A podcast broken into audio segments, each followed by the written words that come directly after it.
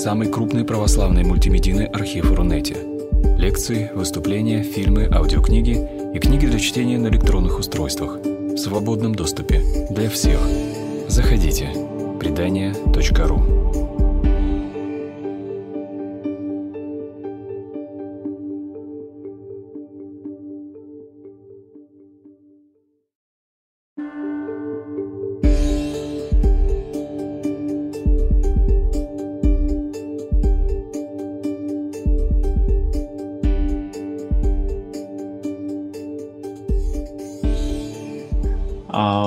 Меня попросили рассказать одну лекцию, и я хотел бы сегодня рассказать что-то самое важное, что было бы а, своего рода положительным изложением содержания Евангелия для того, чтобы а, многие люди, которые запрашивают а, религиозный контент, они не удовлетворяются тем, что в Евангелии очень много критики, Евангелие и его проповедники Евангелия зачастую проповедуют только критикуя всех остальных, и в том числе и я.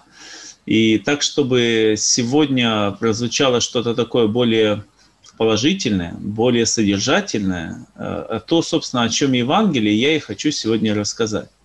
Я попытался выделить главные пункты Евангелия так, чтобы они вошли примерно в 40 минут изложения – а перед тем я э, хочу сказать, что Евангелие невозможно воспринимать как монолитный текст, как будто кто-то сел его и написал. Естественно, оно вобрало в себя огромное влияние э, множественных последователей Христовых, потому что последователями Христовыми считали себя и гностики, и э, иудействующие, и зилоты, и всевозможные люди, которые претендовали на то, что они подлинные христиане. И в Евангелиях отразилось сразу несколько несколько смыслов. Это такой сплав смыслов, знаете, как дамасская сталь, состоящая из нескольких слоев и зачастую даже еще и перемешанных внутри себя. Примерно так выглядит Евангелие, поэтому когда будут а, когда у вас будет естественное возражение на мое на мою интерпретацию Евангелия о том, что там есть другие стихи, говорящие несколько иначе, то я об этом сказал уже в начале, что в Евангелии есть несколько интерпретаций дела Христова. Это и, это и бунтарь, э, это и учитель духовности, это и воплощенный Бог, который слегка троллит религию, э, сам будучи самим источником религии, то есть Богом. Э, в теории бунтаря ее наиболее сильно развивал Фридрих Энгельс, Каутский, Реймарус, сейчас Юлия Владимировна Латынина, вот уже вторую книгу написала. И, естественно, эти люди обращают внимание на то, что в Евангелии есть Христос не просто как любовь, не просто как Бог, но и просто как революционер и бунтарь. Они обращают внимание на то, что он говорит о притчу у Евангелия от Луки в 19 главе, которая заканчивается, и даже в, в, у Луки, кстати говоря, это не притча, а отдельная фраза «врагов моих тех, которые не хотели, чтобы я царствовал над ними, приведите сюда и избейте передо мною». Избейте можно перевести как «закалите передо мной». Да? И можно вспомнить притчу о званых на пир, где царь разгневался, послал войска свои и истребил убийц всех, и город их сжег – можно вспомнить фразы, что огонь пришел принести я на землю, и э, желал бы, чтобы он уже возгорелся. Не думайте, что принес я, пришел принести мир на землю. Нет, не мир пришел я принести, но меч и так далее. Можно вспомнить вход Господень в Иерусалим, а, можно вспомнить изгнание торгующих из, из храма или крайне мстительную притчу о злых виноградарях, которые тоже заканчивается тем, что придет хозяин и погубит этих злых несчастных виноградарей. Но в целом а, этот сюжет бунтаря это не основной сюжет, естественно, что мы христиане того направления, которое считает, что самый основной сюжет это тот, что есть Бога, это Боговоплощение. Кому-то важно родословное Христа для того, чтобы он а, претендовал на царство дома Давидова более-менее обоснованно, с документами, так сказать. Но кому-то это не важно. И мы относимся к тому слою христиан, для которых совершенно не важно, что он имеет какое происхождение и так далее. Это я все о слоях, да, о слоях, чтобы мы понимали о том, что э, основное ядро Евангелия, оно не бывает единичным. И два христианина могут спорить о том, что же является основным ядром Евангелия, и оба будут правы, потому что в Евангелии несколько основных идей. Э, Причем они а, как говорят философы, несколько дискурсов, в рамках которых развивается идея пришествия Христова. Если сравнить, э, на фоне чего выступал Христос, он выступал на фоне традиционного формата религии.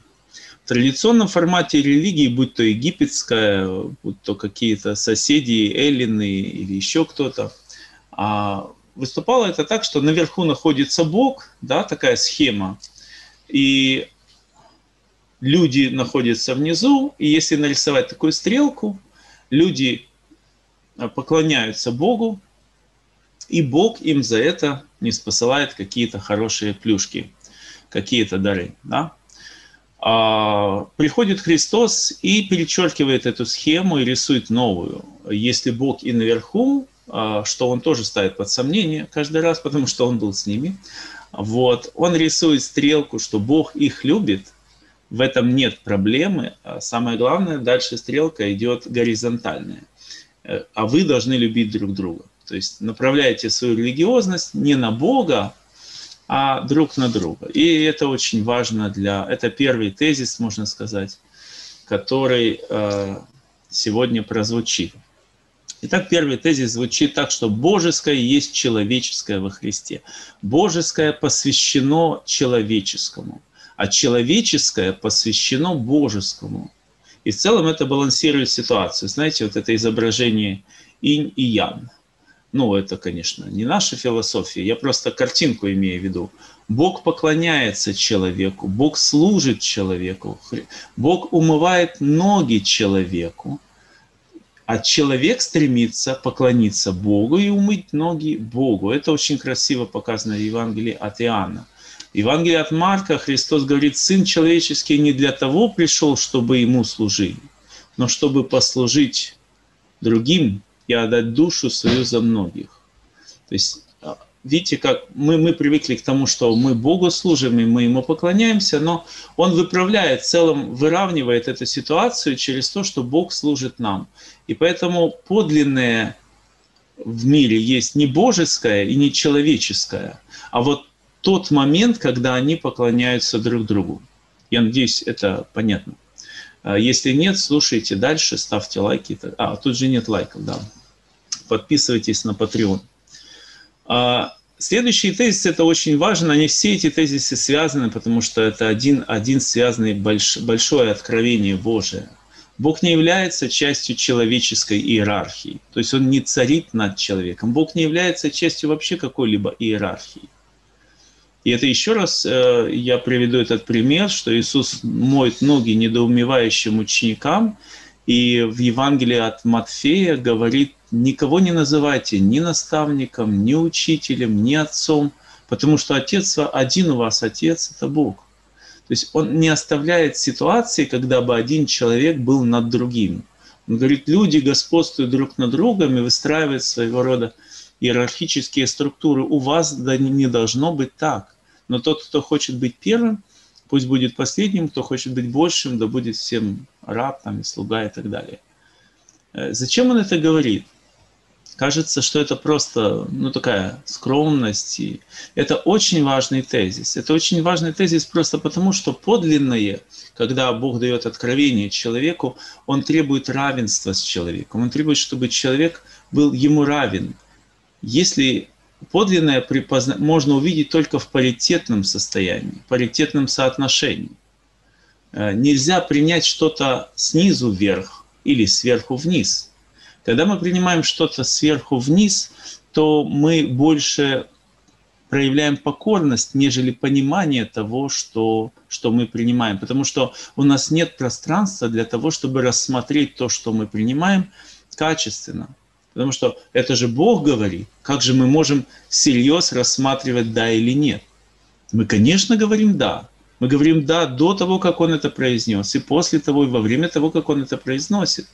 Невозможно принять что-то сверху вниз по-настоящему. По-настоящему можно принять только то, что перед тобой предложено равным тебе человеком.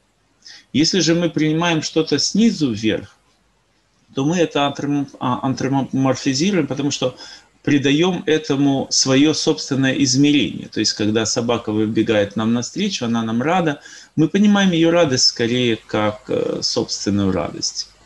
И для того, чтобы услышать что-то снизу, мы каждый раз добавляем что-то свое в это. То есть, если нам рисунок дарит ребенок, и там нарисованы мы, допустим, мы это понимаем со снисхождением, со, с отеческой любовью. Но это не то же самое, как этот рисунок был нарисован. Он, кстати, был нарисован, как правило, с претензией на аутентичное изображение. Вот. Так вот, для Бога очень важно уравняться с человеком. Это, это предельно важно, чтобы человек не считал, для Иисуса важно, чтобы люди и его ученики не считали его Богом. Вот почему он каждый раз говорит, не должно быть среди нас старших. Даже я, которого вы считаете старшим, даже я, которого вы считаете вообще супер-супер.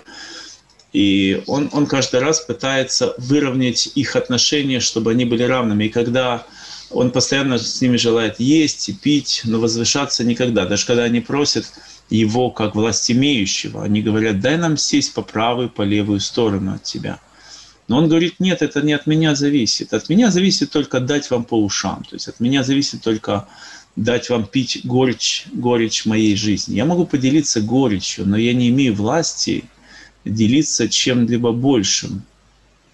И ученикам он говорит, я не называю вас рабами, но называю вас друзьями, потому что сказал все, что слышал от Отца. Человек, который сказал все, что слышал от Отца, в этот момент, когда он говорит это все – все, что я сказал, я уже сказал. В этот момент он становится равным а, своим апостолам. я говорю, что это равенство не является кокетством со стороны Бога, не является театрализацией того поведения, которым он требует от нас. Нет, это действительное гносеологическое условие подлинного принятия откровения. Мы можем принять от Бога только что-то только тогда, когда мы чувствуем свободу этого не принять. И более того, много притчей Христовых, много сюжетов э, созданы специально для того, чтобы э, не принимать их сходу, не принимать их с лету, чтобы о них можно было разбиться и немного посидеть и подумать. Таким образом, отсюда следует следующий тезис. Истинное есть человеческое без противопоставления божескому. То есть, что такое истинное? Это человеческое потому что Бог любит человека. Это истинное. Бог видит истинность в человеке. И если человек будет видеть истинность в Боге, то желательно, чтобы он понимал Бога, который видит истинность в человеке. Опять мы приходим к этому очень важному кругу, этой спайки божеского и человеческого. Иисус не убеждал учеников, что Он Бог, а наоборот, когда они пытались Его возвысить максимально, ты есть там Сын Божий, Царь Израилев, то он говорит Петру, ты лучше об этом никому не говори. А почему а, Христос не желает являть себя Богом? Почему он не говорит прямо, вот я, вторая постась, я сотворил небо и землю, а вот помни, мы там сидим и думаем, творить или нет. Дело в том, что в человеческом мышлении божественное обесценивает человеческое. И как только мы говорим на кого-то Бог, то мы обесцениваем самих себя. Ну так устроено наше мышление. Когда Петр слушал Христа и понял, что это просто великий праведник, то он попросил Христа выйти из своей лодки. Таково наше мышление. Мы отталкиваем, мы увеличиваем дистанцию при слове «Бог». Поэтому слово «Бог» является вредным в, в, в этом плане. Оно не фигурирует а, между учеником и учителем, потому что оно искривляет сознание людей, которые на тот век, да и сейчас зачастую, а, начинают падать ниц и, и бить головой э, пол, потому что это слово оказывается некоторым искривлением общения, коммуникации. Следующий тезис очень важный и, конечно же, связанный с первым. Я потом их все соберу, или они у вас сами соберутся, эти тезисы. А, человек – это источник религии. он выше субботы, то есть выше всякого предписания. Вы, наверное, понимаете, что э, для иудея суббота – это не просто важный день недели, это самая главная религиозная заповедь. За непочитание субботы убивали, да и не только это. Важно то, что суббота был действительно по-настоящему общенародный, по-настоящему проникновенный праздник, который понимали все. Но Христос говорит, что человек выше субботы. Это означает, что не человек должен нащупывать религию и подстраиваться под нее, а человек в измерении, в Христовом благовестии, есть источник религии. Он в 7 главе Евангелия от Иоанна так и говорит, что у верующего, как говорит Писание, ну это он ссылается на Йоэля, из чрева потекут реки воды живой. Если почитаете у Йоэля, там, по-моему, вторая глава, там увидите, что речь идет, конечно, о даровании духовном, о том, что человек является источником религии. Вот он идет по улице, из него исходит религия. Не он идет и думает, а где там религия? Вон храм стоит, значит, там больше религии, а здесь поле с, с травой, значит, здесь меньше религии. Нет. Человек – это источник религии. Когда самарянка в 4 главе Евангелия от Иоанна спрашивает его, а где нужно правильно поклоняться Богу? Естественно, что его ответ заключается в том, что наступает время и настало уже, когда ни на горе, ни, ни в Иерусалиме, ни на горе Зиме поклоняться нужно Богу, а поклоняться нужно Богом Духом и истиной. То есть речь идет, конечно же, о том, что человек есть точка поклонения Богу, и человек есть источник, а, человек есть ходящий Иерусалим и Горизим, и все священные горы вместе. Не должен человек идти в то место, где существует а, сам Бог, как говорил товарищ Винни-Пух, которого недавно недавно пропагандировал э, замечательный Александр Семенович Филоненко, а еще раньше пропагандировал замечательный Андрей Кураев. Так вот, э, тут, тут дело как раз наоборот. Мы не живем в мире каких-то невидимых фигур, невидимых стен. Знаете, как крысы в лабиринте Скиннера или Джона Уотсона или Карла Лэшли, то есть э, бихевиористов, которые занимались экспериментами над крысами. Они ложили крыс в, какие-то лабиринты, там кусочек сыра ложили, там где-то били током, где-то позволяли заблудиться и так далее. А крысы бедные должны были в этом сложном для них мире найти себе пищу и так далее. То есть а, в, в измерении Христа мы не живем в мире невидимых смыслов, которые мы должны вот нащупать, а может быть кто-то вместо подлинного смысла нащупает ложный, кто-то упрется головой в угол, как черепашка, и начнет там пробуксовывать э, до конца жизни и так далее. Нет, смысл исходит от нас, потому что мы находимся в Боге. Смысл, конечно, Бог является источником смысла, но все дело в том, что Царствие Божие внутри нас – я чуть позже процитирую Евангелие от Фомы, 2-3 стих, там более даже ярче, чем, ну, это такое апокрифическое Евангелие. То есть все может стать смыслом. И если мы э, посмотрим на поле колосящееся, которое якобы запрещено кушать в субботу, то Христос говорит о том, что вот, оказывается, можно, то есть в принципе можно. И дистанция, мы говорим, смысл исходит от человека – и давайте негативный смысл возьмем. Дистанция между Богом и человеком. Это от кого исходит?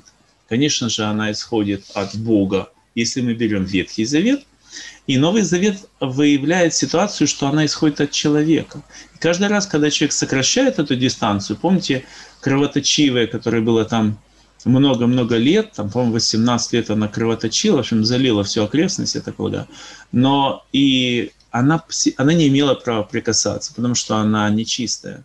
Но она подумала, если я прикоснусь хотя бы к краешке его одежды, на которой были написаны законы Торы, где нечистая не должна прикасаться к мужчине, вот, если я прикоснусь к краю одежды, я исцелю. И она так придумала себе эту дистанцию короткую. И так оно и случилось. То есть она, она была смелой в этом решении – притча о добром самарянине тоже решает вопрос о дистанции. Кто есть ближний? Кто ближе всего ко мне? Оказывается, ближе всего тот, о ком ты думаешь, что он дальше всего. Дистанцию мы выставляем. Блудница умывает ноги э, Христу, а э, фарисеи, там собеседники говорят, ох, если бы он знал, что за, а, что за женщина прикасается к нему. Но он хвалит ее, он рассказывает там речь, в результате которой оказывается, что она правильно делает, что сокращает дистанцию. Да, она такая сякая, но от человека исходит пространство, в котором он может достичь Бога. И если мы считаем, что до нас, от нас до Бога, как пешком до Иерусалима на карачках, значит, это мы так считаем, это наш параметр, и он от нас исходит. Но, собственно говоря, это наша дистанция, может быть, кто-то считает ее безопасной. В этом плане, если от нас действительно исходят смыслы, то от нас исходят и все таинства. Как пресвитер Николай Афанасьев писал, что община является источником всей сакраментологии христианской да ладно э, Афанасьева, можно подумать о том, вот есть, э, я бы предложил таинство объятия, например, такое. Сколько прекрасных чувств люди переживают, глубоких, настоящих, подлинных чувств люди переживают во время простых объятий, таких обнимашек. А сколько, какую огромную гамму чувств люди переживают, в том числе возвышенных, во время танцев. Если мы вспомним православных Танзании, Руанды, Уганды, Кении, которые танцуют на литургии, мы, мы что-то поймем в мире, где можно постулировать собственную сакраментологию. Мы поймем, что я могу танцевать пред Богом, как Давид. И это я решил. И значит, и Бог будет танцевать вместе со мной. И это тоже я решил. Потому что я являюсь источником смыслов и пространства для меня и для Бога. Может быть, я и позволяю Богу быть со мной, а Бог-то всегда хочет быть с нами. Поэтому мы можем Его а, от, отставить подальше, сказать, и же иси на небесех, и ближе не подходи.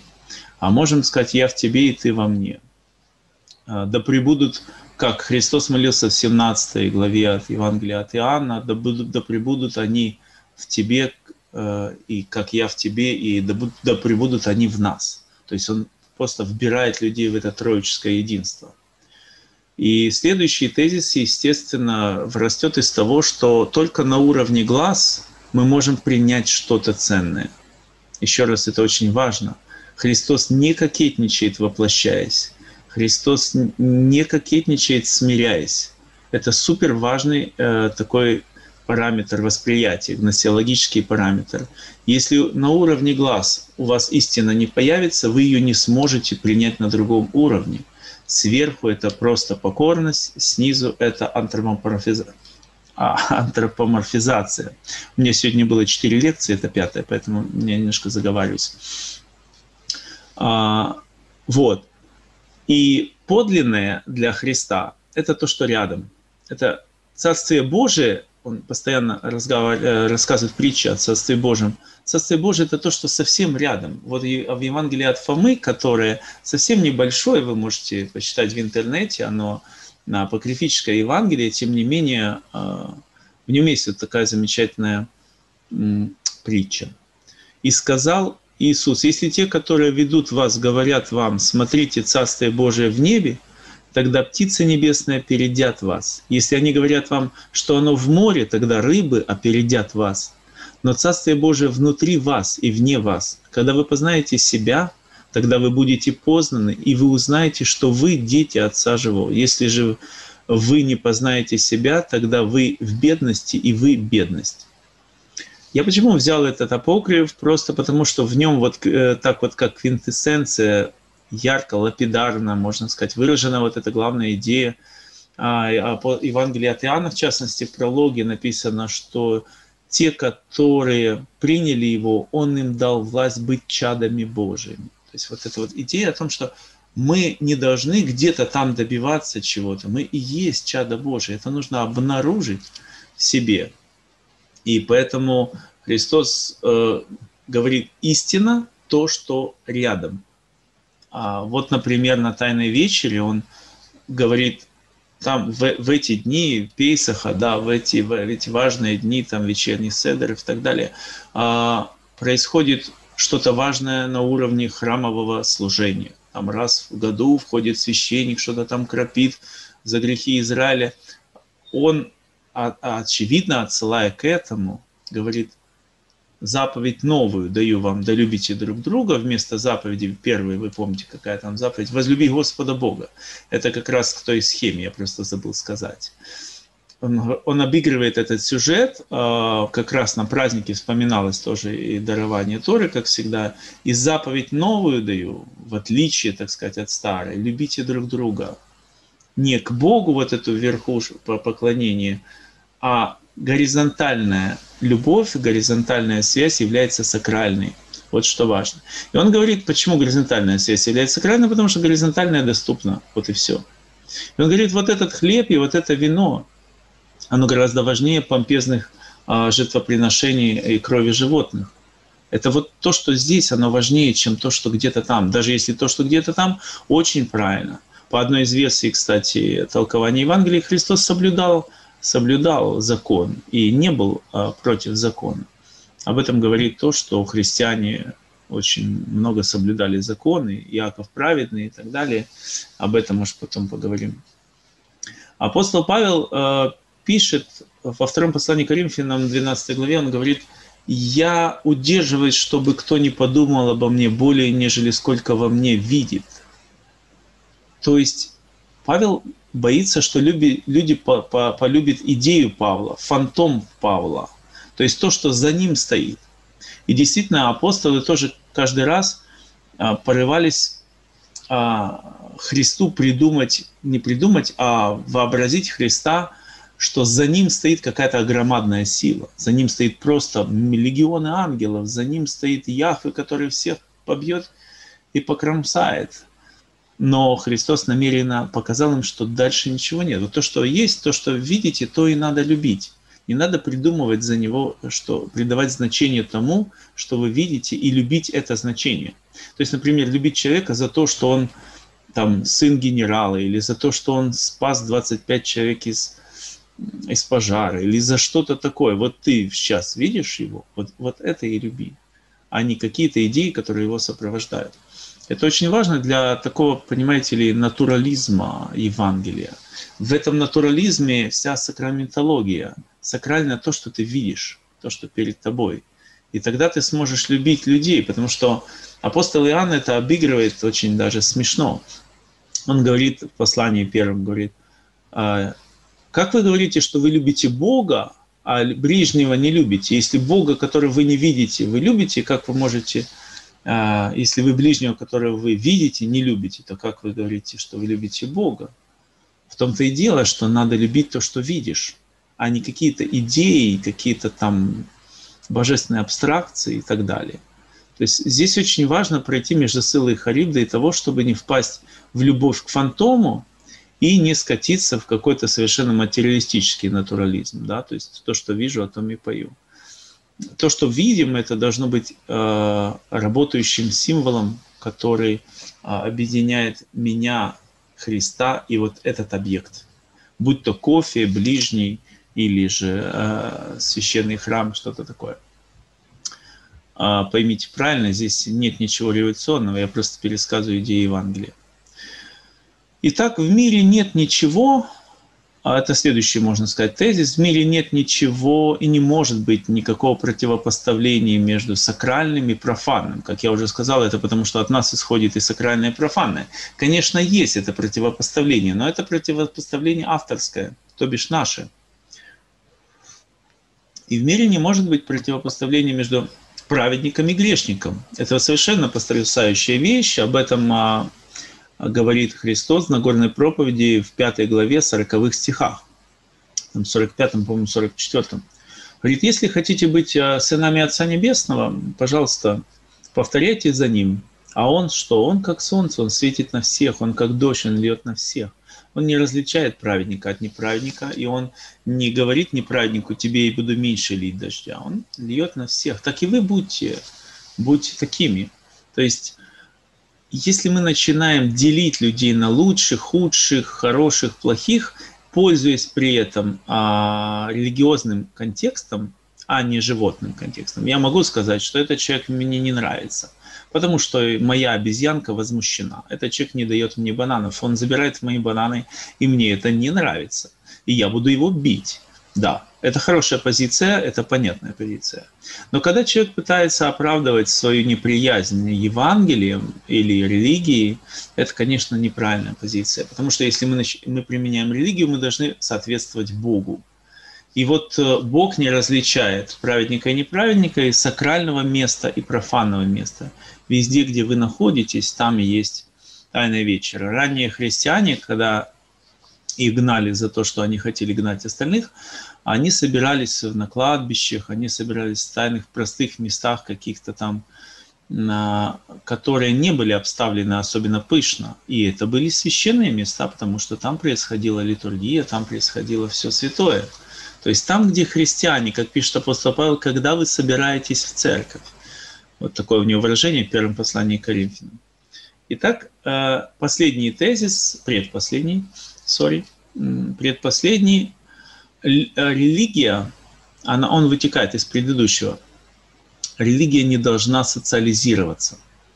То есть религиозное переживание, она не должна выступать как, социальный, как социальная институция.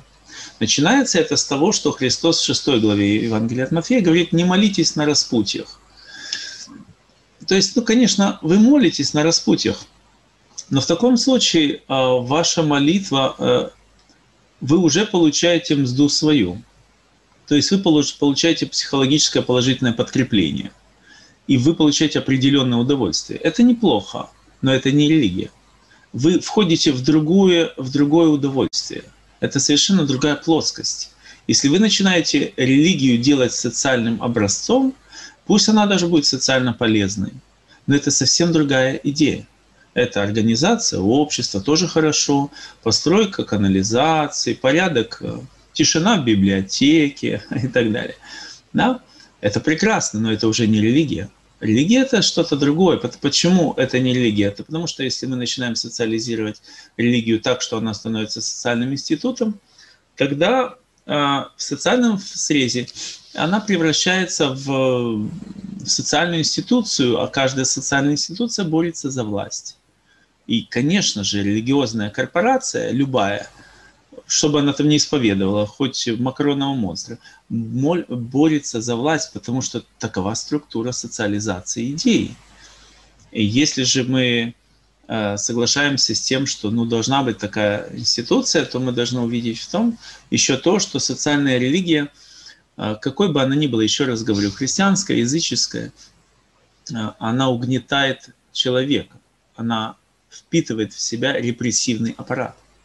И вот мы видим там, что христиане уже в IV веке убивают своих оппонентов, а, и дальше больше христиане убивают друг друга, репрессируют еретиков, да, еретики не правы, но, но и так далее. То есть это, это обыкновенная борьба э, фракций, борьба партий, и это не совсем то же самое, о чем говорил Христос. Хотя все происходит, собственно, ради Него и как бы под Его. А ошибка заключалась в том, что они послушали Христа, когда Он говорил, не нужно, не нужно социализировать свою религию. Зайди домой, как там было, войди в дом свой и помолись Богу твоему, который в тайне.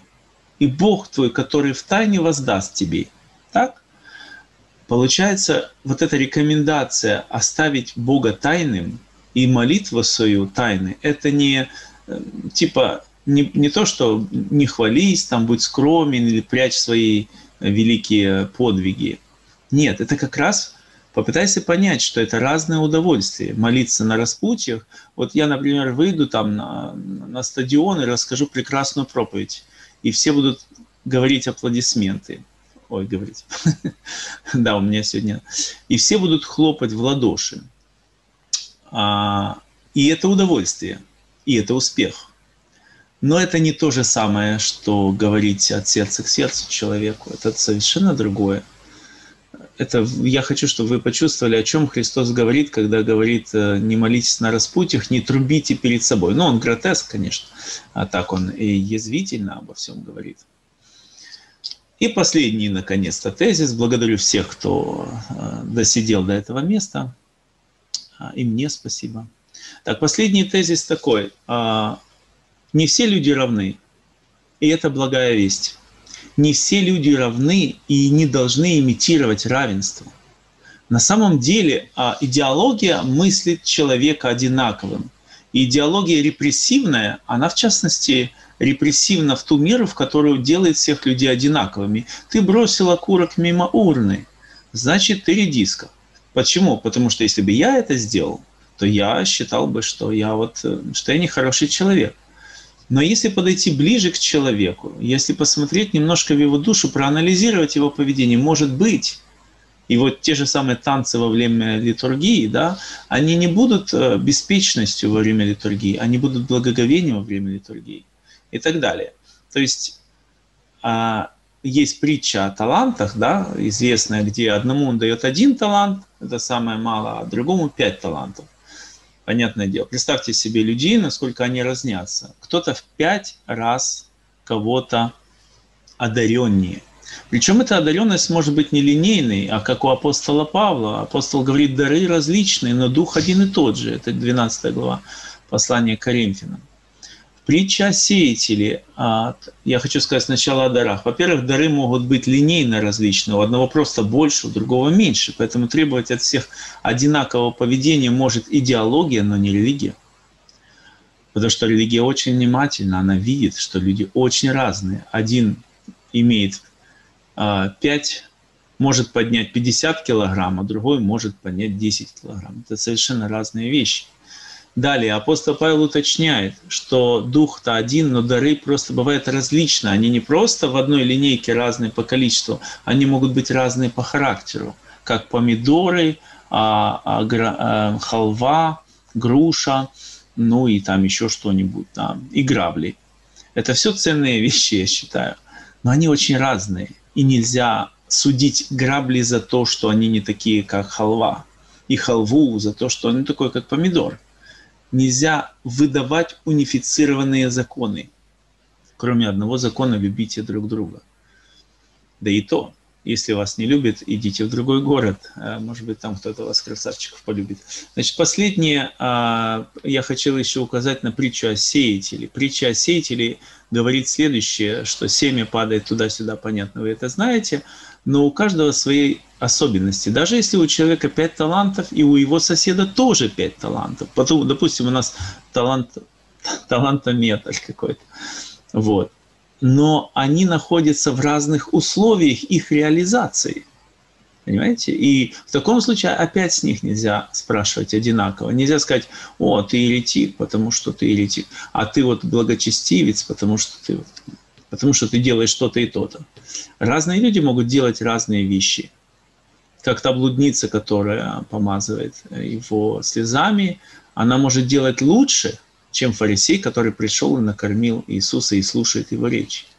Или как Марфа и Мария, та же дилемма, да, что правильно делать? Что нужно правильное делать? Так вот, Мария правильное делает, и Марфа правильное делает. И очень, очень трудно выдать на всеобщий закон правильного поведения. Это не про религию, это про порядок. Я очень за порядок, я за то, чтобы все соблюдали закон и так далее. Но при чем здесь христианство? Вот с этими тезисами и заметьте, благая весть, мы осуждаем человека, когда судим его по себе. Как только мы понимаем, насколько он от нас отличается, мы меньше начинаем осуждать. Это такое чисто прикладное значение, но в целом то, что мы очень разные, и то, что кто-то даже не принимает, кстати, эта притча сказана в ответ на то, что не все принимают проповедь Иисуса. А это означает, что Он не осуждает их те, кто не принимают, они не могут принять. Даже там каменистая почва, да, она же хотела, хотела, но там дальше некуда расти. Там дальше есть другие фундаментальные посылки мышления, которые не дают развиваться какой-то идее. Например, идея толерантности. Идея толерантности, она в разных народах существует разный срок жизни, разный, разный период становления. Сколько у нас времени? А, у меня еще есть время. И поэтому, когда сеятель посеял какую-то идею, у меня есть на канале будет или есть сеятель фундаментальных посылок. А, это есть уже, эта лекция. А, подписывайтесь, кстати. И на Patreon тоже, пожалуйста. Поддержите бедного богослова. А, так, да, и когда сеятель сеет одно и то же, да, семя одинаковое, благовестие одинаково, оно ложится на разную почву. Есть люди, которые отвергают Евангелие, и это правильно для них. Это правильно для них. Потому что не должна и не может а, плотная земля произрастать а, какое-то растение. Не должна и не может.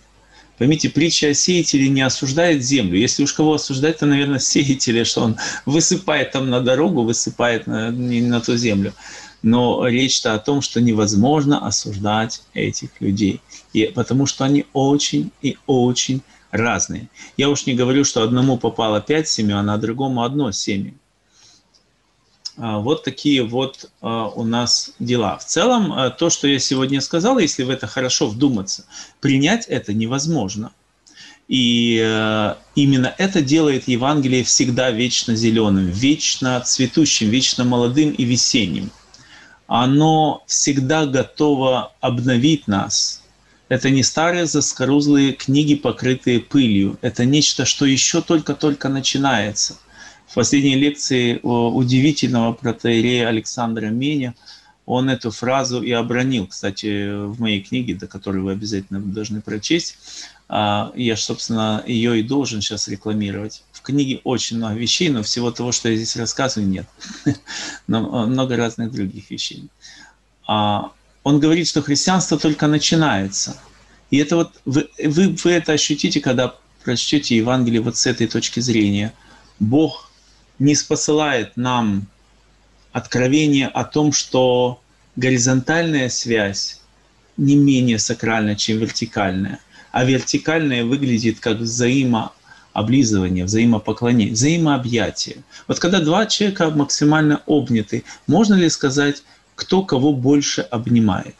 Нет. Поэтому и это достаточно языческое, я бы сказал, немножко не очень красивая модель, когда Бог сидит, вот как фраер, а ему все поклоняются, она совсем далека, на мой взгляд, э, на мой эретический взгляд, далека от Евангелия. Евангелие, Бог скорее это отец блудного сына, который обнимает его еще до того, как тот понял, что надо обниматься. А, вот поэтому я говорю о таинстве объятия. Э, таинств может быть столько, сколько мы захотим, столько, сколько мы готовы прочувствовать, готовы принять. А если мы не готовы, мы, мы чувствуем себя как крыса в, э, в лабиринте, мы понимаем, что можем не найти сыр, остаться голодными. Лабиринт состоит из стеклянных, невидимых стен, мы в них тыкаемся, бьемся, ходим и, и не можем понять, а где же здесь священное, а как правильнее было бы, как то самарянка, что же, что же нам делать, как правильно поклониться. И я уже возвращаюсь, конечно. Ладно, а, я справился раньше, чем думал, потому что я все позабывал, о чем я хотел сегодня сказать. Но вы мне напомните, да, ну и в заключение, еще раз я сделаю заключение – а, заключение в том, что да, христиан, э, Евангелие можно читать по-разному, оно состоит из разных смысловых э, слоев, а, смысловых дорожек, скажем так, как пластинка виниловая. Но если мы воспримем то, что подлинное для нас, то, что на самом деле дорого, вот в этом 21 веке, это Евангелие коммуникации, я бы так его назвал, Евангелие, Евангелие общения – а, оно может обновить нашу христианскую жизнь. Именно Евангелие, именно благая весть Христова. Э, я в это очень, очень верю, я это просто, я это просто чувствую, переживаю, поэтому, собственно, я тут вам и говорю. А с книги я, кстати, ничего не имею, так что учтите, книгу я подарил. Ну, издательство прекрасное, поэтому издательство нужно чтобы деньги как-то вернуть за книжку, но от зацените тоже мой жест обязательно, ставьте лайки. Так, хорошо, давайте по вопросам. Если у нас вопросы, я должен смотреть чат? Да-да, в чате вопросы есть. Ага, я должен зачитывать чат. Тогда я я сто процентов знаю, что я, наверное, не успею зачитать сегодня все. Если буду зачитывать, это будет очень долго. Но я на каком-то моменте скажу, что, братья, вас люблю, чего же боли. Так, можно, можна пояснити тезу. Бог поклоняється людині. Дякую. Конечно, можна, звичайно, тому що Бог сделал все для того, чтобы оказаться рядом с человеком. Вот посмотрите внимательно, что такое поклонение Богу? Это попытка на каких-то условиях к Нему приблизиться. Ну, с дарами, с покаянием, с каким-то таким хитрым прищуром. Боже, я же тебе служил столько лет, можешь мне даже помочь, если хочешь. А, вот. Это попытка приблизиться, попытка все-таки сокра- сократить дистанцию или сделать ее позитивной. Бог остается далеко, но мы в хороших отношениях. Божественное поклонение человеку – это тоже и достаточно болезненное сокращение дистанции. Для того, чтобы обняться с человеком по-настоящему, Бог стал человеком. Бог стал человеком для того, чтобы побыть с человеком. И он знал об этом, что это ему очень дорого будет стоить. Люди любят по-своему, люди любят героев, люди любят суперменов. А он оказался ну, не таким, каким они его о себе представили. И вот почему вредно любить человека за то, что ты о нем думаешь. Важно постоянно видеть, что, собственно, он есть, что, что он для тебя сейчас. Вот. И Бог поклоняется человеку, идя через эти плети, ножи, через распятие. Это поклонение ему дорого стоит через оплевание, заушение, вот как скоро начнется Страстная Седмица, и там, безусловно, эта тема очень ярко присутствует. И вот это поклонение, конечно же, Бог ставит человека выше себя, потому что он же, я цитировал, он сказал, я пришел не для того, чтобы мне служили. Ему совершенно неинтересно быть царем, как в 6 главе Евангелия от Иоанна его хотели сделать царем, так он по водам от них убежал. Вот. Ему неинтересно быть главным, э, быть властелином. Ему интересно служить, исцелить болящего, а, утешить кого-то, сухорукую там исцелить, некрасивую похвалить, наверное, но это не вошло в Евангелие, понятное дело. Вот. А, и это и есть его религия. Религия Бога – это человек, а религия человека – это Бог. И в этом только симбиозе а, мы можем понять, что происходит. В противном случае мы скажем, что как говорили некоторые теологи типа Харви Кокса или там Томаса Альтицера, Бог умер, теперь давайте жить друг с другом и только. Нет, Бог в какой-то степени умер для того, чтобы мы обнимались вместе с Ним и а, или другими людьми. Он говорит, где двое или трое, там я посреди вас. И вот это посреди, это не в смысле стоит там, фотографирует, а делает именно то же, что и мы делаем. Если мы любим друг друга, если мы симпатизируем друг другу, обнимаемся, проводим прекрасное время – а, то он делает это вместе с нами, если мы молимся, и он молится, и как бы вот это синергия. Так, дальше. Перепрошую, але термін такой-то, соціальне середовище.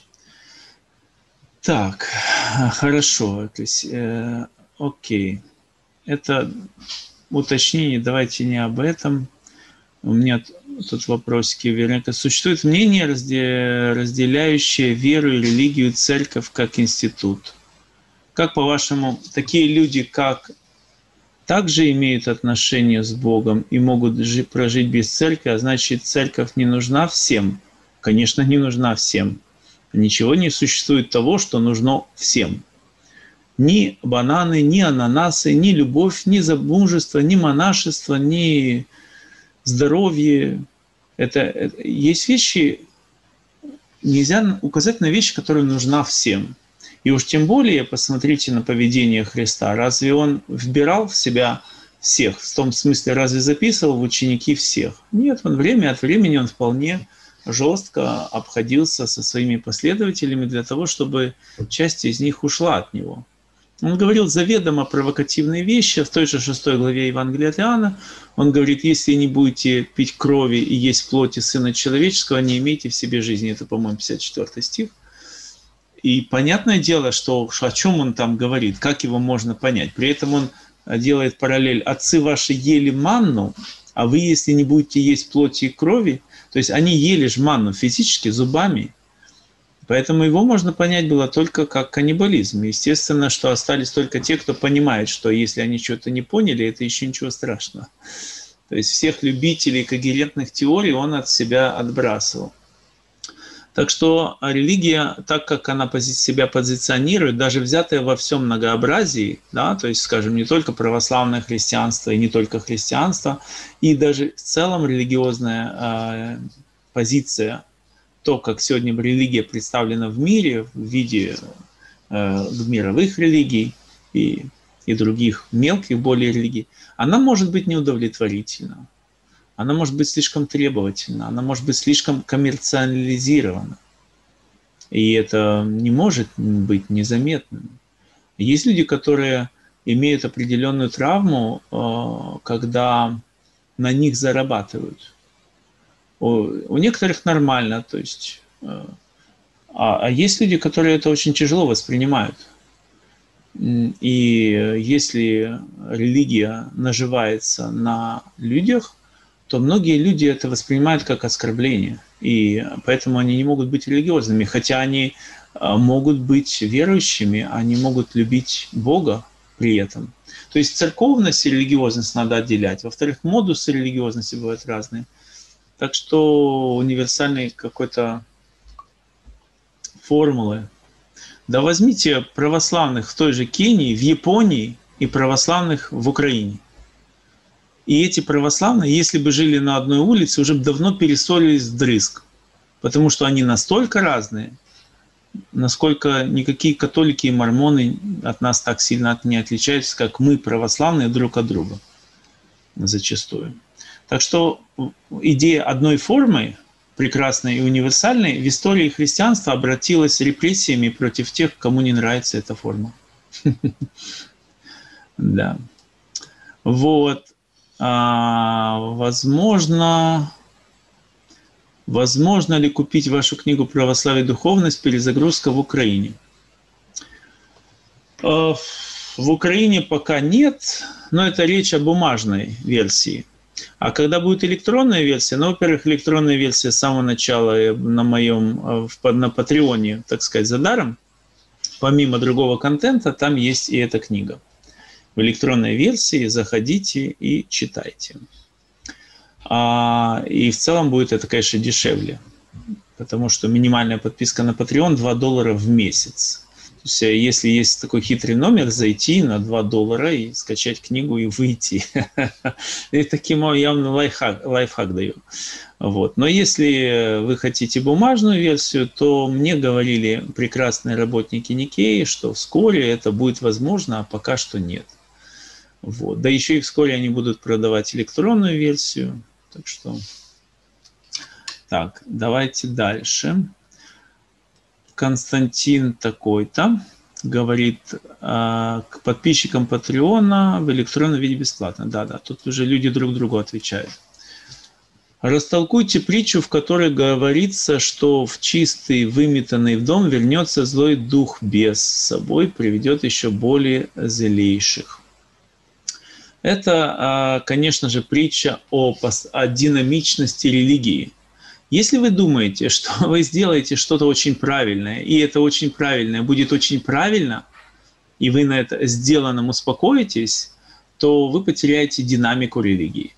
То есть религия – это динамичный процесс, это как вихрь. Вихрь не может стоять, он тогда не будет вихрем, и он весь осыпется.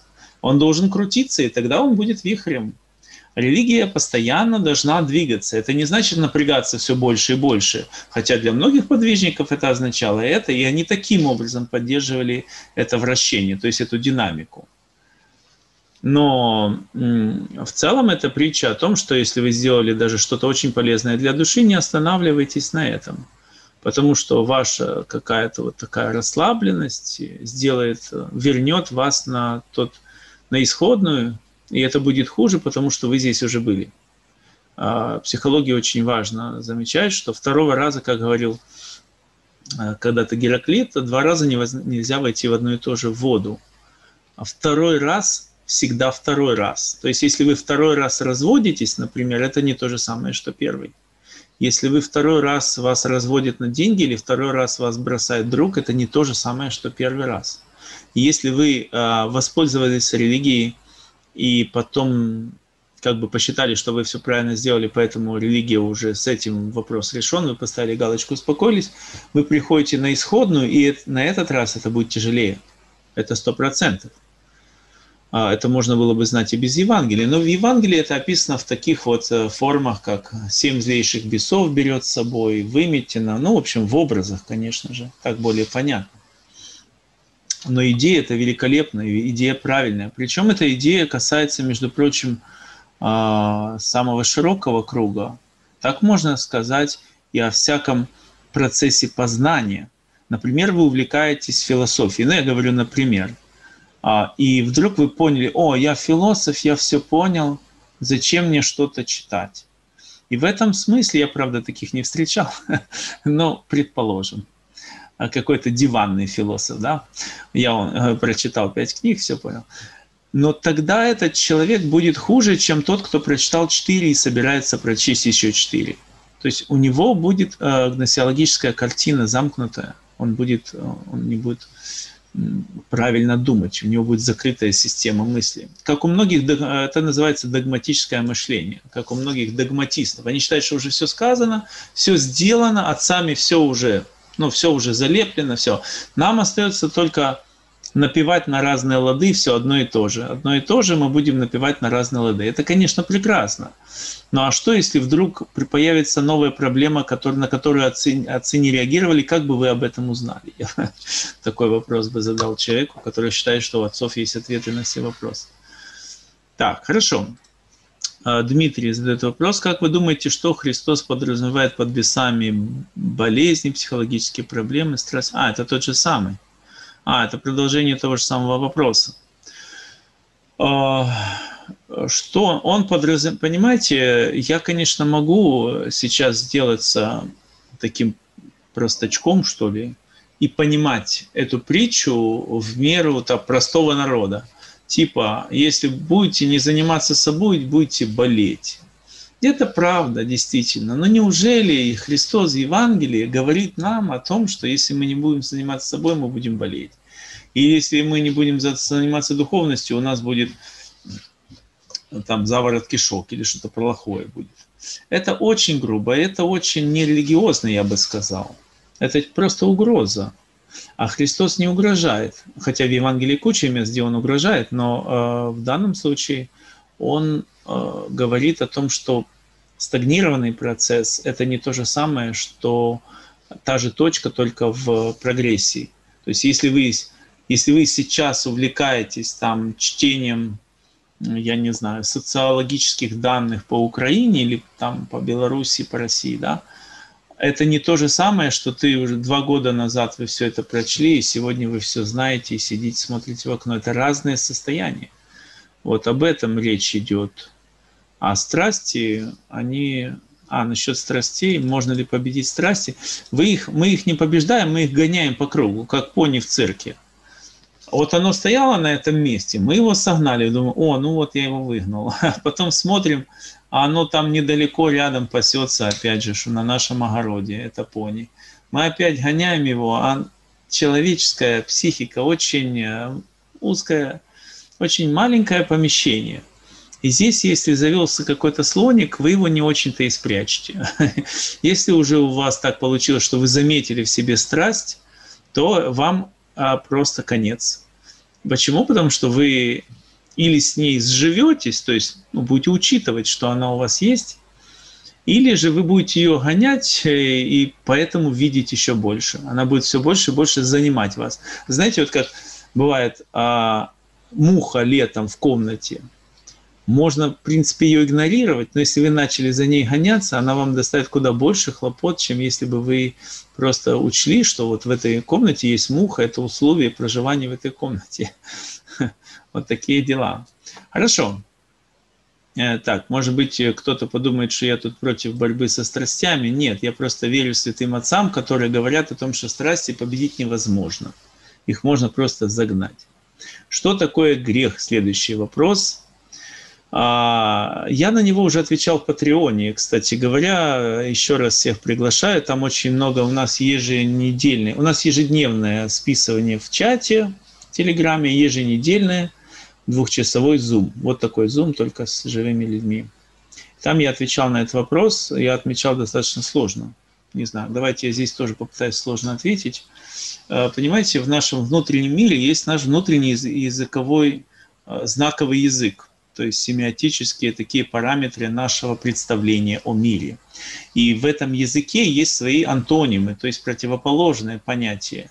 Если мы что-то называем приятным, например, то обязательно мы что-то должны назвать неприятным, даже если у нас нет неприятного ничего. Люди, которые живут, скажем, э, в здоровье и богатстве, для них неприятным может быть то, что бедняк-то и не заметит. Например, неприятно, что уже третий год с одной и той же сумочкой должна дама выходить в свет. Ей очень неприятно, ей просто неудобно за себя и стыдно. Она испытывает дискомфорт.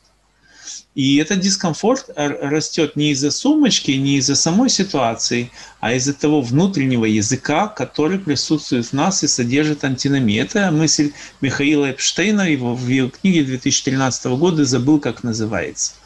Вот. Э, но у него есть и более поздние работы. Вообще хороший философ. И он говорит, и вообще у, у нас есть язык «Бог близок ко мне». Я говорю, Бог близок. Бог меня посетил. И меня спросили, а как ты это как-то знаешь? Да. Значит, ты это как-то обозначаешь и отличаешь от того момента, когда Бог тебя не посетил. У тебя в понятиях должно быть «не посетил», если у тебя есть понятие «посетил». И должно быть «оставил», если понятие «посетил». У тебя есть понятие «благодать», стало быть, у тебя должно быть понятие отсутствия благодати или грех.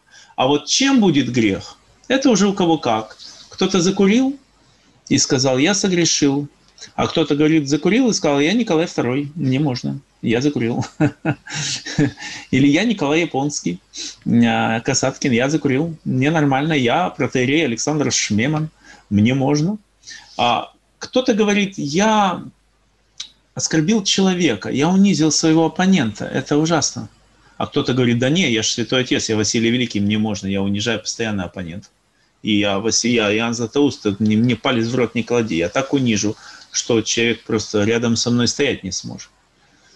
О, так что, что именно для вас грех, это уже каждый в своей вселенной, но то, что у человека обязательно что-то должно быть грехом, а, это тоже сто процентов. Можно назвать грех есть то, что разлучает от Бога. Это такой хитрый манс, который служит для того, чтобы обозначить самую внутреннюю вот эту вот э, антонимичность. То, что разлучает, это грех. А что именно разлучает, а, это уже каждый решает по-своему. Так, существует ли грех онтологический, вне наших понятий? Ой, а вы вне наших понятий существует э, депрессия или нет? Я вот спрашивал, или, а, это я на парах спрашиваю, а существует ли депрессия у жителей Папуа Новой Гвинеи?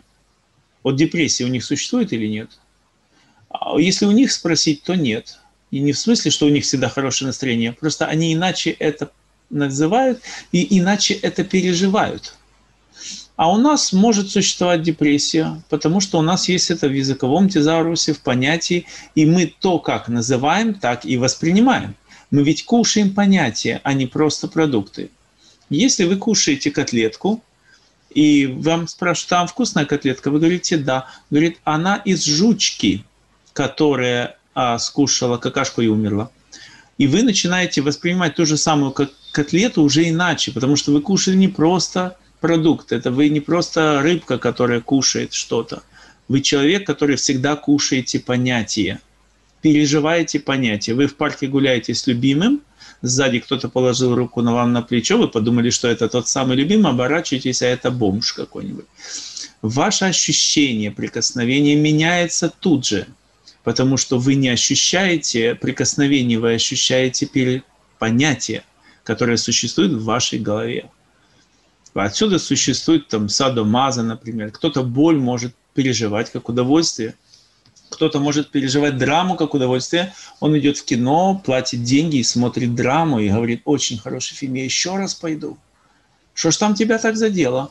Меня драма, драма задела, мне драма нравится.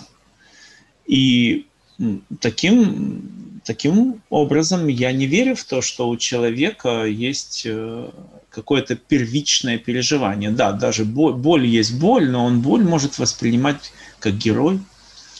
Он может считать, что он действительно настоящий герой, он там защитил какого-нибудь слабого человека и получил фингал. Но этот фингал он переживает не точно так, как если бы он просто шел, шел по улице и получил фингал. Это по-разному переживаемая вещь. Так что не думайте превратить человека в животное и заставить его переживать а, мир в чистом виде, без идей. Без идей мы ничего не переживаем. Поэтому грех существует онтологически, потому что онтологически это тоже часть нашего категориального аппарата. Если бы грех существовал онтологически так, как вы мыслите субъект-объектно, но я сейчас извиняюсь, что перехожу, конечно, это уже нехорошо. Если вы мыслите субъект-объектный, и э, грех является какой-то онтологической черной дырой, в которую можно случайно попасть, то мне это напоминает старые вот эти боячки насчет э, штрих-кода. Ты скушал шоколадку, а там штрих-код. Ну и все, капец, тебе, ты присягнул сатане. Так не делается грех грех находится вот здесь. И грех переживается. Один для Господа соблюдает дни, как пишет апостол Павел, для, другой для Господа не соблюдает.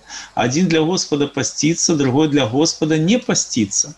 Это очень важно, потому что один ест идоложертвенное, а у другого нет такого знания. И он может оскверниться, кушая идоложертвенное. Посмотрите, что говорит апостол Павел. Я сейчас включаю профессора Осипова. Посмотрите, что говорит профессор, ой, апостол Павел.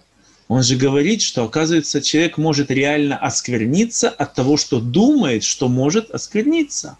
А его брат во Христе реально вообще не оскверняется, поедает всякое идоложертвенное. Уже язычники говорят, остановись. Он поедает и поедает. Но он не может оскверниться, потому что у него в голове нет этого понятия. Вот и все. А дальше. Дальше. Томаса Саса рекомендую книжку 61 года, забыл, как называется, про депрессию. Он там писал, что депрессия, она, это, это словесный, это такой модель, в которую мы верим, а потом ее же и переживаем. Так, ладно. Угу. Я сам определяю, что есть грех? Нет. Не сам определяю, что есть грех. А, включайте шизоанализ Гватарей Делеза. Я, да, я машина желаний, да, конечно. Но существует же еще и социум, который производит мои желания мне. И я как та машина желаний, в которой подкидывают чужие желания. Я как птичка, которую кукушка подложила свои яички, я высиживаю чужие желания и считаю их своими. Поэтому понятие о грехе очень сильно зависит от социума, естественным образом. Оно зависит от меня лично, да, от меня, и от социума, от культуры, от паттернов, в конце концов, и так далее. То есть, конечно, здесь э, очень и очень много источников влияния. А теперь у нас все травма. А, ну да, да. Но мы, знаете, у нас все невроз, из МКБ выключили, так у нас все психотравма или посттравматический синдром. Вообще жизнь травма. Родились, сразу орем, и после этого уже не можем успокоиться. Что-то нам все не то. Видимо, не туда родились, я так полагаю. «Мама, роди меня обратно», как пел Фредди Меркьюри. Так, ладно. А, еще один вопрос. Спасибо за ответ. Жаль, что мало кто так толкует, и не все поймут такое толкование. Конечно, не все поймут. А вы думаете, Христа все понимали? Или апостола Павла его чуть не убили один раз, потом в конце концов убили? Считайте, в 21 главе он еле-еле спасся, бедный. Там эти христиане, это же христиане его хотели прибить. А, он там тоже, я, конечно, не апостол Павел, но я даже указываю на лучших, на Христа и на апостолов, что их далеко не всегда понимали. И это нормально. Так, а еще спрашивали о бесах злых духов. В общем, верите ли вы в существование или это лишь язык описания различных проблем физических и психических человек? Вот вы, э, Дмитрий, вы рассуждаете не в той антологии, для вас антология – это вот дерево. Вот вы идете по лесу, если вы дерево будете игнорировать, вы в него стукнетесь, и все, оно вас Оно, оно докажет вам свое существование. Но есть же другой уровень онтологии. Если вы влюбились в человека, а потом повесились, это же реальность? Да, это реальность. Вы обанкротились, у вас осталось всего лишь полтора миллиона, вы взяли и застрелились. Я могу видео показать, где человек застрелился, у которого осталось больше денег, чем вы заработаете за всю свою жизнь. Что происходит? Что он, это его э, бесы, которые существуют, его замочили, или же он придумал себе бесов. В том-то и дело, что на этом уровне восприятия существования нашего человеческого мы не можем это отделить. Потому что тот, кто воспринимает бесов как существующих, переживает их как существующих. Это как с Богом, та же история – то есть атеист не может нарваться на Бога, как апостол Павел. Шел, шел себе, бац, тут Бог говорит, стопе, иди сюда, на колени, тварь. Понял? Понял. Все, извини, брат, все, теперь я за тебя. Это фантастическая история. Да, иногда случается, но не ждите, что это случится с вашим соседом. Бог не из той реальности, на которую нарываются как на штырь или как на гвоздь. Бог, бесы – это из той реальности, и если ты готов к восприятию этого уровня реальности, ты его переживаешь. Если не готов, ты его не переживаешь. Я говорю, язык описания равно язык переживания, язык восприятия мира. Еще раз к вкусной котлетке или вкусному тортику. Вкусный ли тортик реально? Реальность что говорит, вкусный или нет? Реальности нет вообще здесь. Здесь есть только концепция. Но переживание настоящее. Так вот, если э, человек воспринимает бесов как существующих, они могут его и побить, как у святых отцов бывало. Сергия э, Радонежского избили как-то раз. Пришли в форме латышских стрелков, взяли и избили. А, вот, и так далее. Но сказать, что их нет – это означает думать, что ты находишься в той антологии, о которой рассказывает Дмитрий. Вот как дерева нет и все, и что ты делаешь? Вот нет дерева. Вот его нет как нет, его невозможно э, воспроизвести в этом уровне антологии, то есть в материализме. Вы мыслите как материалист. I'm sorry, я не наезжаю, я просто говорю о том, что если существует еще один мир, только хрустальный, которого мы не видим, да, да, точно такой же, там только существуют бесы, это параллельный мир, это чисто язычество. Тогда существует просто, вы, вы умножаете миры, как бы сказал замечательный неподражаемый Алексей Панчин. Вы умножаете миры. Ну, это не он, конечно, придумал этот аргумент. А зачем умножать миры? А если второй мир меня не насилует, значит аргумент о том, что существуют бесы в той плоскости, в которой вы их мыслите существующими, опровергает бесов. Да, я правильно сказал? По-моему, правильно, но не знаю, понятно ли. Если бесы существуют так же, как существует дерево в лесу, просто они невидимы, значит, если 200 тысяч человек их не переживает никак, и полностью игнорируют, и они никак не проявляются, значит, их не существует. Потому что они же должны как-то проявляться. Если же бесы – это часть описания реальности, которая на вас и влияет, онтологически или психологически, здесь мы не можем отделить. Если бы мы могли отделить, было бы все окей. А, вот, у нас же проблема, вы же не знаете, ж православные, они же э, от того, что не умеют мыслить в двух дискурсах, э, они не могут ответить на вопрос, как мы отличим бесноватого от сумасшедшего. Скажут вам про святую воду, но это все разводило, это неправда. Это просто неправда. И, э, но мы не можем отличить их. Так что учтите, ваша натурфилософия хромает на одну ногу. Подписывайтесь на Patreon, и у вас будет две ноги. Ну, может, вы на них будете хромать. Так, по крайней мере, гармоничнее. Так, ладно, идем дальше. Отец Вячеслав, а скажите, скажите, сколько времени? Уже 15 минут 11, да. Скажите, э, вернее, 10. Скажите, пожалуйста, а не получается ли вседозволенности через договор со своей совестью по поводу греха? Если я для себя определяю что-то как грех, а что-то себе позволяю, проще говоря, есть ли что-то для опоры? Так, хорошо. Это хороший вопрос, стандартный. А вы думаете, что всякое неспровержение конкретной религии может быть только в пользу попустительства и э, и пиво с рыбами. То есть вы считаете, что если Христос опровергает субботу, значит ему просто хочется побольше шашлыков поесть? Он просто, он если не спровергает ритуалы храмовые, значит он против благочестия? Поймите, человек может разрушать храм с целью благочестия. Человек может не спровергать религиозные устои для того, чтобы быть честнее – для того, чтобы быть пред Богом чистым.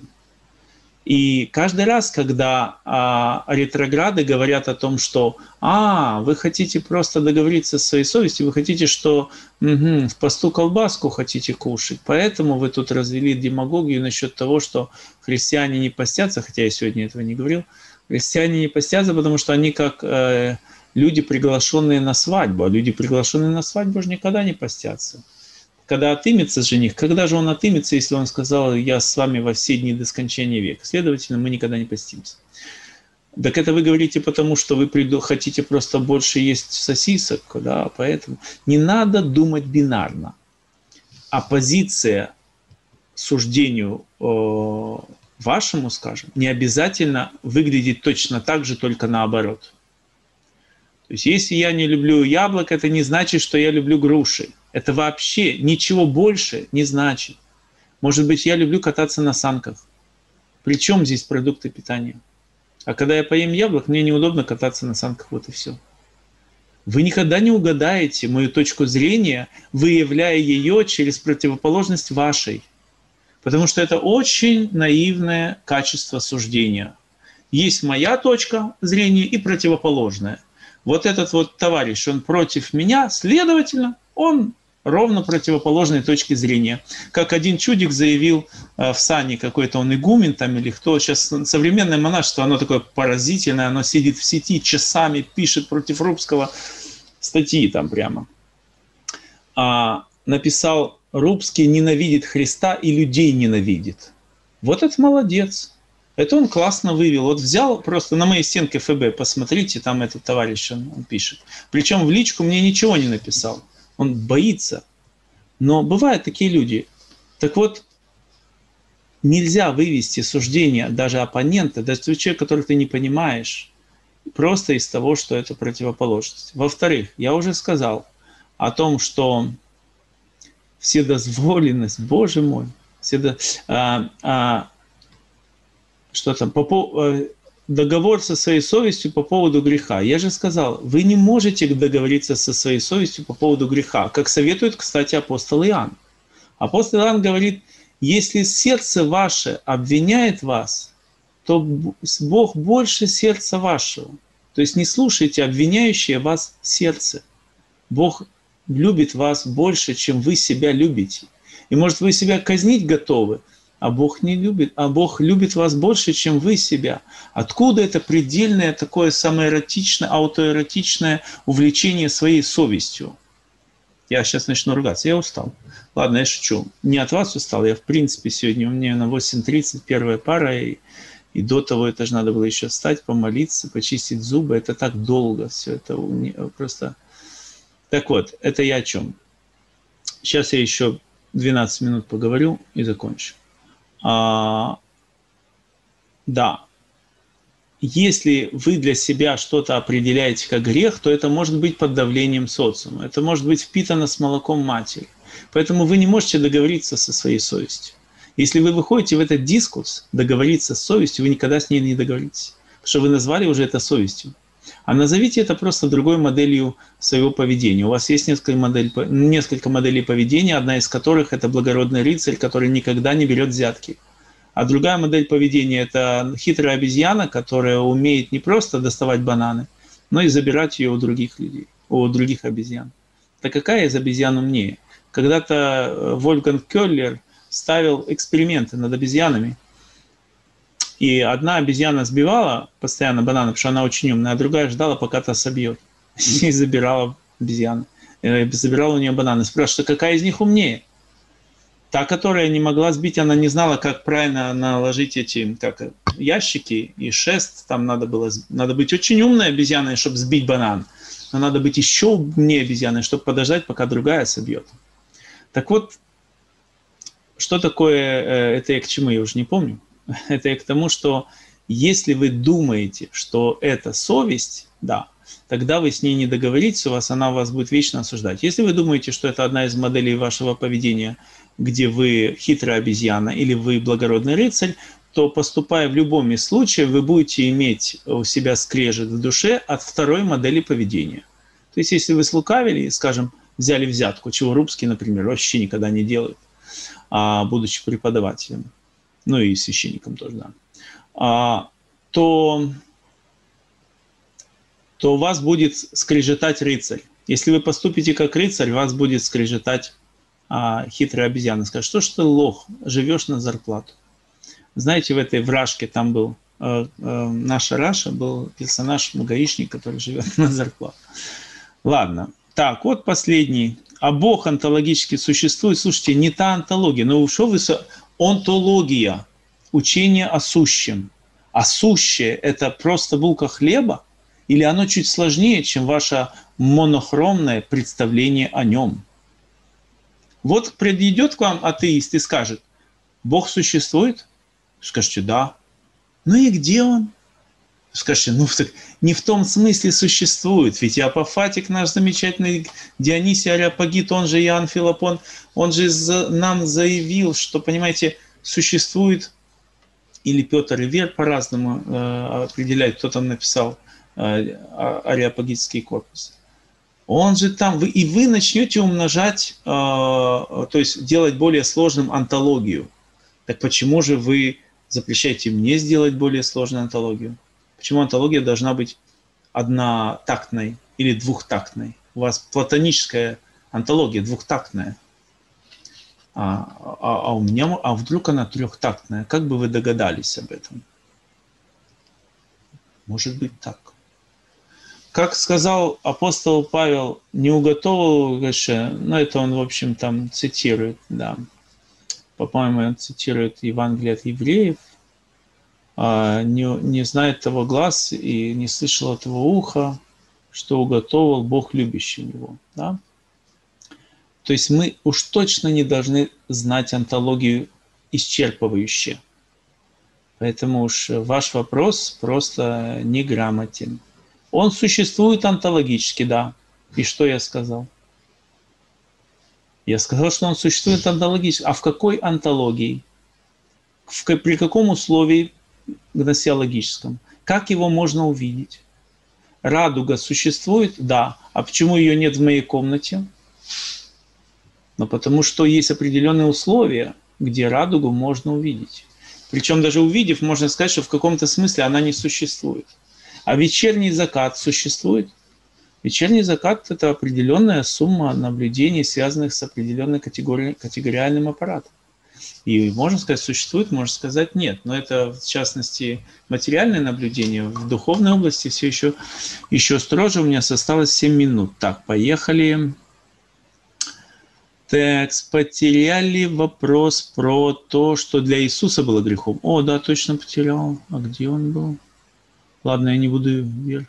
Жаль, мало так толкует. Ага, это я уже читал. Короче, что для Иисуса было грехом? Так он же безгрешный. Кто же его посадит? Для Иисуса не было понятия греха. Понимаете, а, мы застаем Иисуса, когда он говорит о грехе людей, других. Например, он ту же самарянку в 4 главе встречает, ну идет он по 4 главе, бац, самарянка – а у нее пять мужей, и шестой тоже какой-то не очень. И вот тут бы ее за грех-то и наказать. А он брат, бац, и не наказал. А вот в женщину в прелюбодеянии, вот это 8, 8 глава, э, с 1 по 11 стих, взяли. Вот тут бы и сказать, грешна ты собака, и вообще наругать ее. Но и тут, получается, он промолчал. то, что он говорит о фарисеях в 23 главе, казалось бы, это наезд, но серьезный. То есть он наезжает на человека, на целый класс людей. Но он это делает для того, чтобы услышали люди, чтобы э, десакрализировать позицию самого фарисея. Но ну, мы все восстановили, слава Богу, Господи. Мы переволновались так, когда читали 23 главу, я подумал, неужели кто-то еще читал, кроме меня? Я оглянулся и понял, никто не читал, все нормально. А, но мы все восстановили. Но он там, по-моему, на мой взгляд, он убирает позицию а, руководителя, позицию того, кто а, стоит над паствой, позицию того, кто считает себя более духовным, позицию того, кто а, как, а, как э, фанфарон разряжается и говорит, от меня благодать исходит на вас. Не от вас на меня, а от, только от меня на вас. И все. Это нарушение первичной формулы, о которой я говорил. Бог дает все человеку, а человек дает все Богу. Только в этом симбиозе возможна религия настоящая. Все остальное это, естественно, девальвация, разные уровни девальвации, которые подходят каждому. Поэтому для Иисуса ничто не было грехом, но многое было драмой. Безусловно, когда его спросили, а почему вот этот слепой, чем он согрешил, он или родители его, он говорит, да ладно, согрешил. Не он и не родители его, а просто, что была слава Божия. Это что это за ответ? Это за, от что? Он отрицает грех человеческий? Нет, он каким-то образом обходится без этой категории. Хотя он говорит в 14 главе Евангелия от Иоанна, что придет Дух Святой и обличит о грехе, что не верует в Иисуса. Но это трудно себе представить, особенно если речь идет о колониальных странах, где, а, скажем, в XVIII веке вера в Иисуса была связана с насилием над э, бедными афроамериканцами, скажем, которых возили то во Францию, то в Англию а, в качестве рабов, в качестве рабочей силы. И им принимать христианство, наверное, было как-то неудобно, и они наверняка его не принимали или принимали неискренно. Будет ли Святой Дух их обличать за то, что они как-то вот не любили европейцев с их европейской религией? Или не будет? Так, ну ладно, хорошо. Последний вопрос. Последний вопрос. Спасибо за ответ, тут мне говорят я, пожалуй, с платоновской антологией поживу пока. Конечно, я же брат вообще, я, вы можете жить даже с протагоровской э, э, антологией. Она еще проще. Она, она есть такой был протагор из Абдер, пятый век до Рождества Христова, такой философ, софист. У него вообще одна антология, там все попроще. Так что Платон, это Платон, это уже, ого, Платон это уже сложнее, куда. Там уже миф о пещере почитайте. Платон не так прост. Это я его тут представил, знаете. На самом деле, хорошо. А, иди больше не греши. О, вот мне подсказали, иди больше не греши. Есть для него, а, есть, то есть для него есть понятие греха. Но в данном случае он же пользуется социальным понятием. Иди, он мог сказать иди и больше так не делай. Ну, понимаете, это же значение остается тоже. Иди и больше так не делай, потому что понятное дело, что она занималась очень нехорошим делом. Мало того, что опасным для жизни, так еще и вот, наверное, тем делом, которое не дает а, ей почувствовать себя полноценной. А, я вот 7 лет работаю психологом, и у меня а, много людей, которые добивались всевозможных сексуальных связей с другими, но далеко не каждому, далеко не каждому комфортно в этой ситуации. То есть остается какое-то ощущение украденного счастья. Какое-то ощущение, знаете, вот такое тяжелое. Я бы никому не посоветовал э, сказать, о, блудница, взятая в прелюбодеянии, молодец, сестра, там продолжай. Ни, ни в коем случае, даже если это вообще не грех. Даже если бы все хлопали в ладоши. Правда, она тогда бы тоже это иначе воспринимала. Ну ладно. А, хорошо, да, он, он пользуется понятием греха, безусловно, но если мы присмотримся к э, словоупотреблению, к тому, как он относится к этому, как он относится к конфессиональному различию, я, кстати, сегодня ничего не сказал, для него самарянин И сихемцы, те, которые его приняли там после той Самарин, Самарянка, как он относится к сотнику, которого, вера которого выше, чем вера во Израиле. Между прочим, вера сотника, она-то языческая, он не собирался принимать иудаизм и тут же обрезываться. Конечно, нет. Но Христос хвалит веру человека, который не собирается быть иудеем. Это очень важно. То есть Христос смотрит сердце человека, а не на его конфессиональные какие-то прибамбасы. И он даже высмеивает эти прибамбасы. Он не случайно говорит, э, левит прошел мимо, священник прошел мимо, куда-то они там спешили. А вот самарянин пришел и наткнулся, и увидел, и так далее. Хорошо. А, видите, когда мы обсуждаем вопросы, начинается ситуация как бы более полемичная. А, но я хотел изложить сегодня Евангелие в совершенно, в совершенно позитивном ключе, а, а получилось как обычно. Да. В том плане, что Христос нам дарит, дарит и дарит. И эти дары такие огромные, эти откровения такие колоссальные – что мы не можем загнать их в торбочку, как он говорит, старые меха не нальют нового вина. А, надо совершенно другой формат мысли, чтобы принять то, что он говорит. Вы не можете принять его идеи, оставаясь в старой парадигме. Можно, надо полностью приготовиться, полностью меняться. Он хорошему человеку, Никодиму, говорил, тебе нужно просто родиться заново, то есть перезагрузиться полностью от самого ДОСа, то есть, ну, вообще перезагрузить саму Windows, у тебя приложение, говорит, уже совершенно память забита всем. Так, хорошо. А, давайте на этом тогда поставим точку, а то наше длинное совещание никто потом смотреть не будет. Да? Я надеюсь, что это видео останется в сети, будет зарепостено, а, залайкано. И если оно будет у меня на канале, то мы продолжим обсуждение уже в комментариях. Спасибо большое всем за внимание, терпение и умение а, принять другого в качестве другого, а не в качестве своего собственного обязательного подобия. Спасибо всем. Лекция проведена и записана по заказу православного мультимедийного портала «Предание.ру».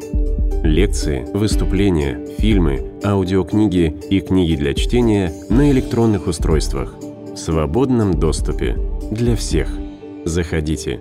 Предание.ру ру